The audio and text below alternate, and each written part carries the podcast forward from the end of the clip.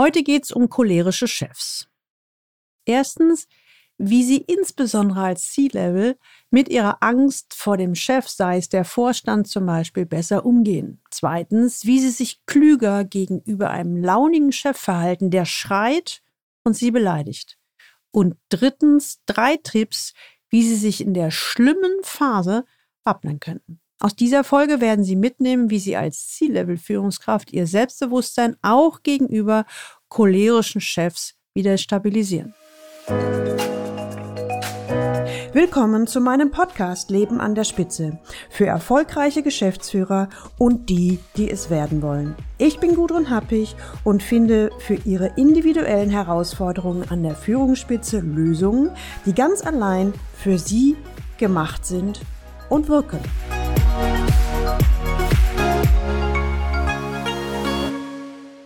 Und als der Vorstand anfing, mich anzubrüllen, dass ich eine Null sei und dass ich ja keine Ahnung hätte und das alles vor versammelter Mannschaft, sackte ich vor Angst und Scham in mich zusammen, stammelte Ulrike T., die Marketingchefin in einem internationalen Produktionsunternehmen.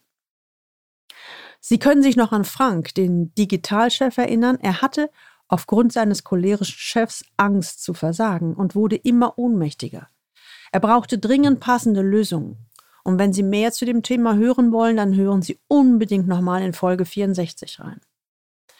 Nach wie vor bin ich der Meinung, cholerische Chefs sollte man verbannen, aber es gibt sie immer noch. Auch in den höchsten Management-Ebenen. Schnell rutscht einem das Herz in die Hose, Fehler passieren und wenn Sie Pech haben, erholen Sie sich nicht mehr von diesem Schreck, oder Schock und ihre Performance ist dahin. So, das war jetzt nochmal ein bisschen mein Vers und ich war ziemlich schockiert, als ich im Spiegel folgende Meldung las. Knapp die Hälfte aller Mitarbeiter, und zwar 44 Prozent, hat Angst davor, Schwierigkeiten bei den Chefs oder der Geschäftsführung anzusprechen. Vielleicht denken Sie, na, das betrifft ja nur den einfachen Mitarbeiter, aber weit gefehlt. Denn im Grunde hat ja jeder immer noch einen über sich. Das kann der Vorstand, der Aufsichtsrat oder auch mal ein wichtiger Aktionär sein. Und wenn Sie alleiniger Geschäftsführer sind, dann kann es ein wichtiger Kunde sein. Die Situation ist immer ähnlich. Sie befinden sich in einem Abhängigkeitsverhältnis zu einer ihnen wichtigen Person. Also immerhin fühlen sie sich abhängig.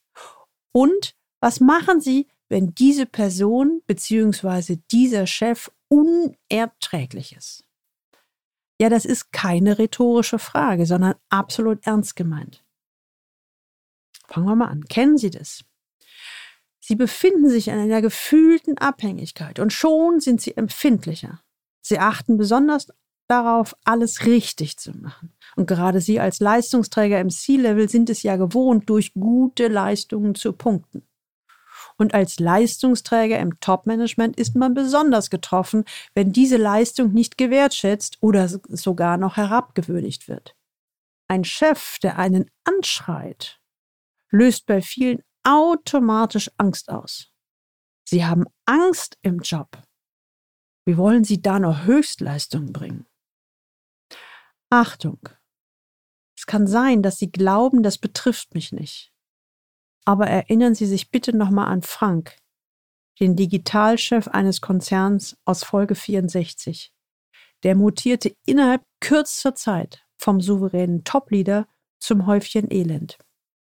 Ich selbst habe mal eine kühne Behauptung aufgestellt, Sie können jeden, absolut jeden innerhalb von circa zwei Monaten so weit demontieren, dass er bzw. sie so viel Angst im Job hat, dass er seinen Namen vergessen hat. Sie müssen nur an den richtigen Stellen pieksen und verletzen. Also bitte, hüten Sie sich davor zu behaupten, mich kann das nicht treffen. Wenn etwas schief läuft, Sie unverhältnismäßig kritisiert oder angegangen werden, dann reagieren so gut wie alle Leistungsträger auf die gleiche Art und Weise. Der erste Gedanke ist fast immer, oh, habe ich was falsch gemacht? Was habe ich falsch gemacht? Diese Angst kann in bestimmten Fällen nahezu chronisch werden. Sie sitzt quasi als Dauergast auf ihrer Schulter. Es ist die Angst vorm Versagen, die Angst, nicht gut genug zu sein, die Angst vor Ablehnung, die Angst vor der Kündigung, den Auftrag nicht zu bekommen und noch vieles mehr.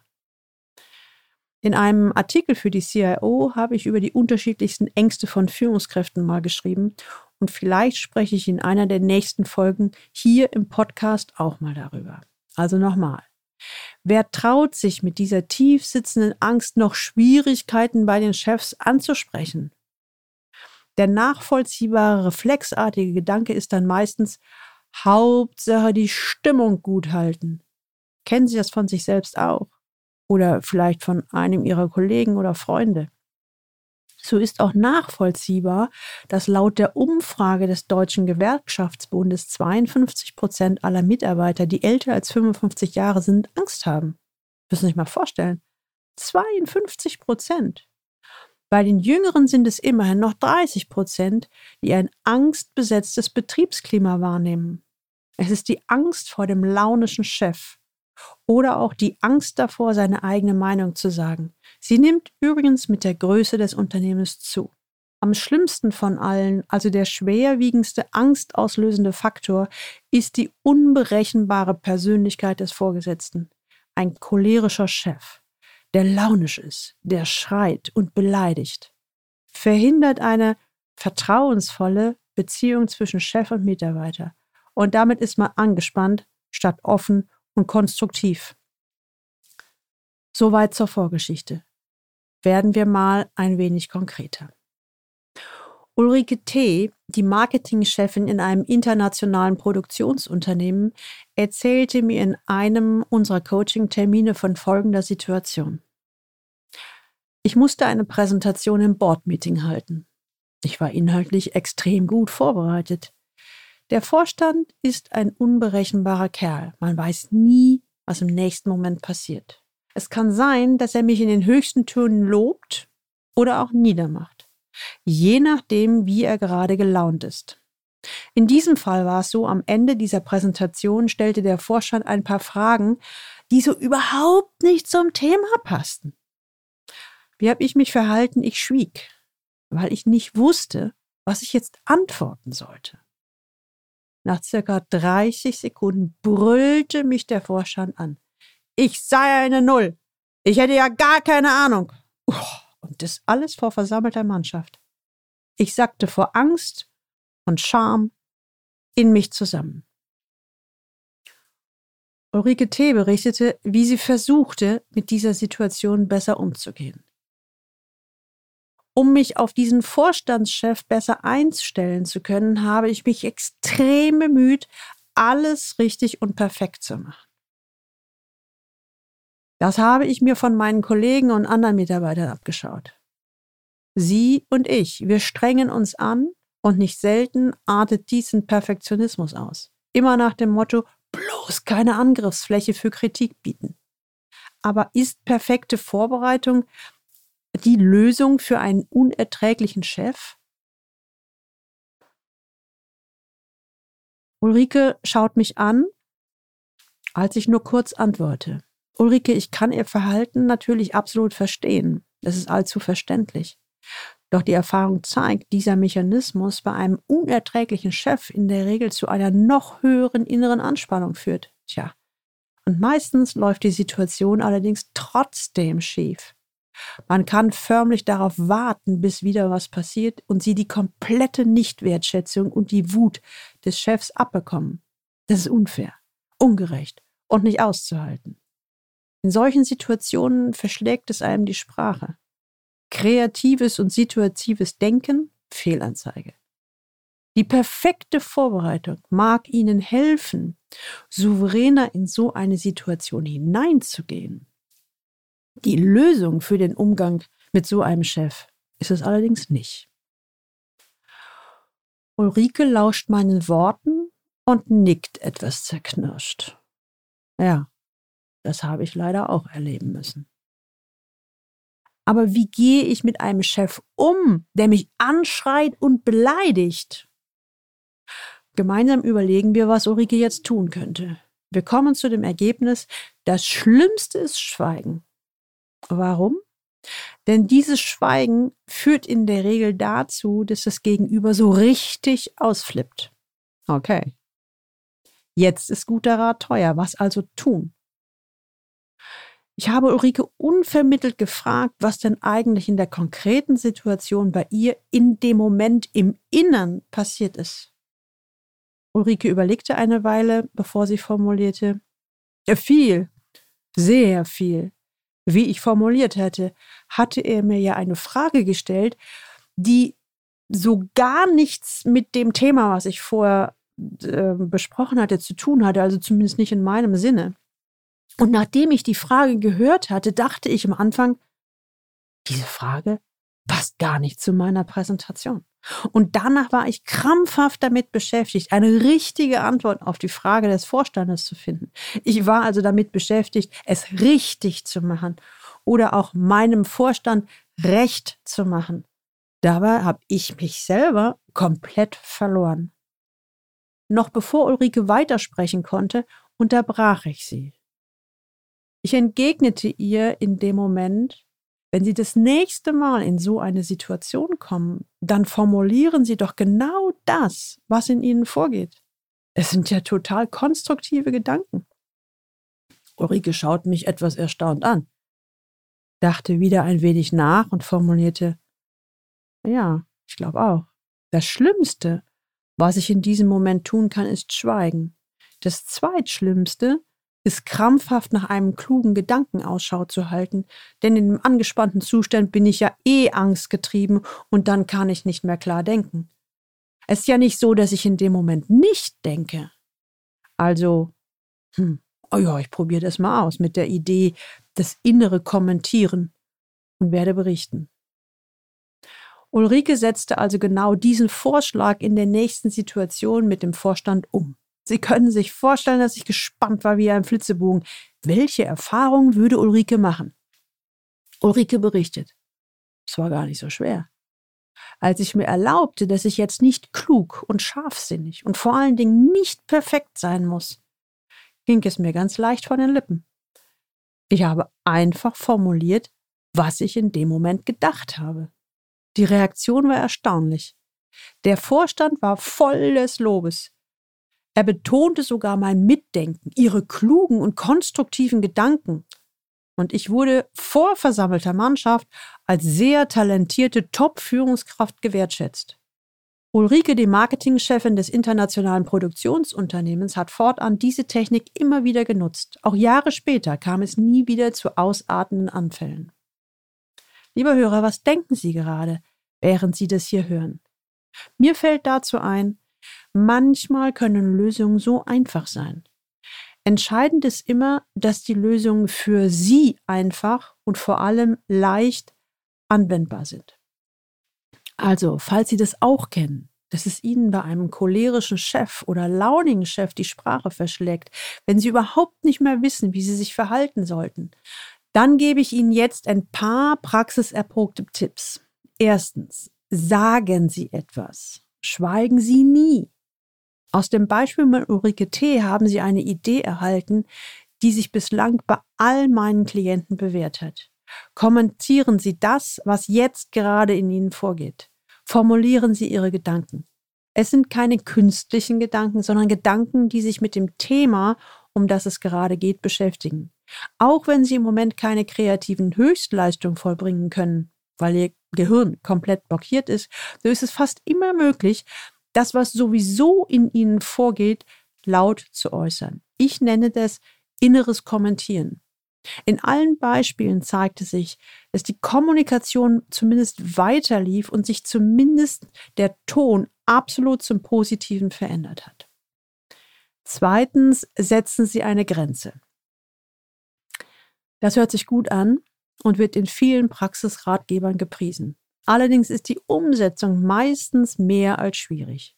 Unter Grenze setzen empfinden die meisten einen Konterpunkt setzen. Das klingt nach laut und energisch. Selbst wenn sie ihrer Wut freien Lauf ließen und dies als Grenze setzen empfinden. Es verfehlt in der Regel die Wirkung. Eine wirkungsvolle Möglichkeit, eine Grenze zu setzen, verspricht daher folgende Art und Weise. Stellen Sie sich auf Augenhöhe vor Ihrem Gesprächspartner hin.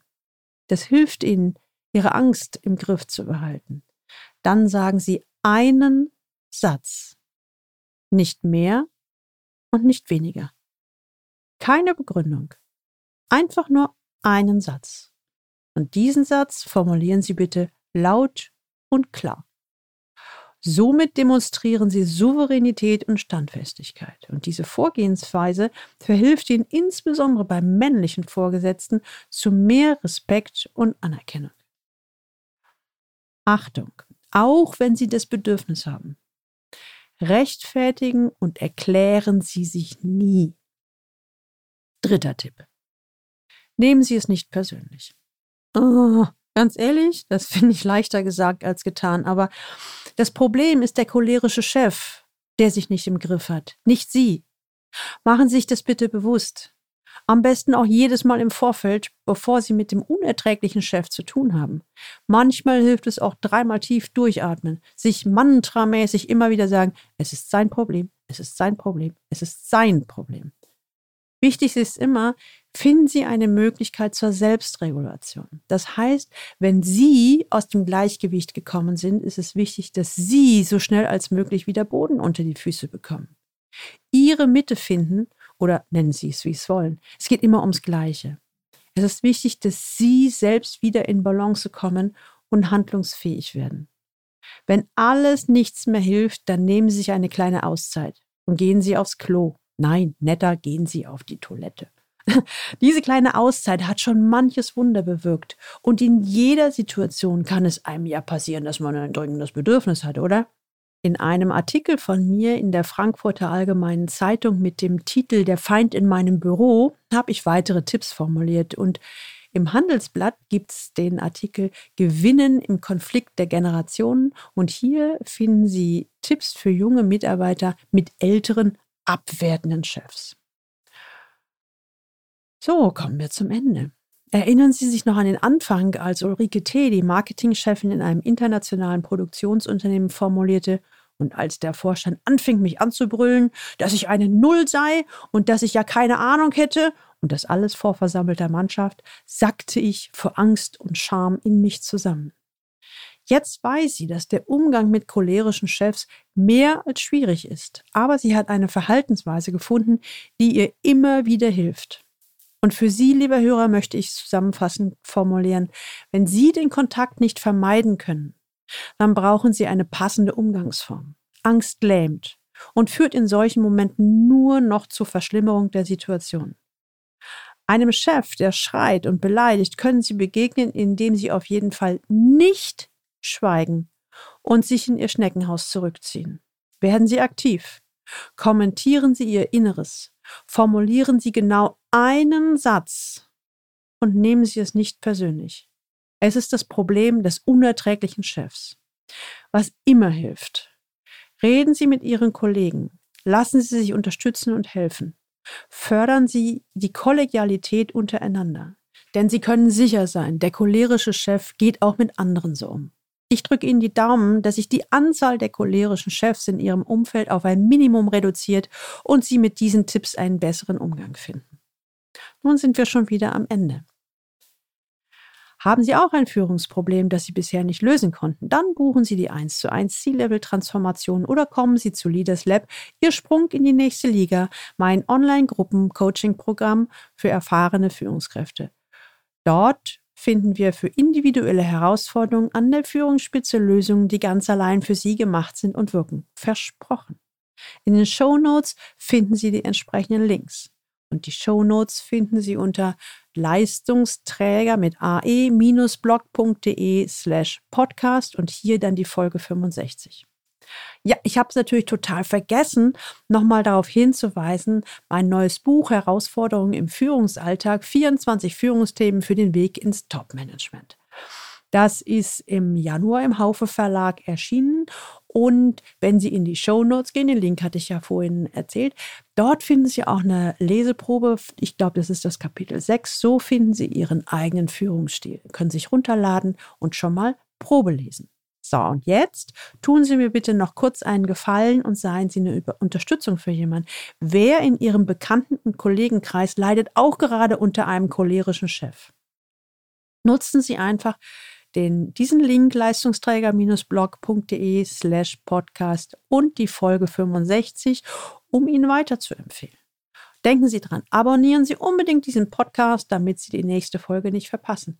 Und jetzt wünsche ich Ihnen viel Freude beim Leben an der Spitze. Ihre Gudrun Happig.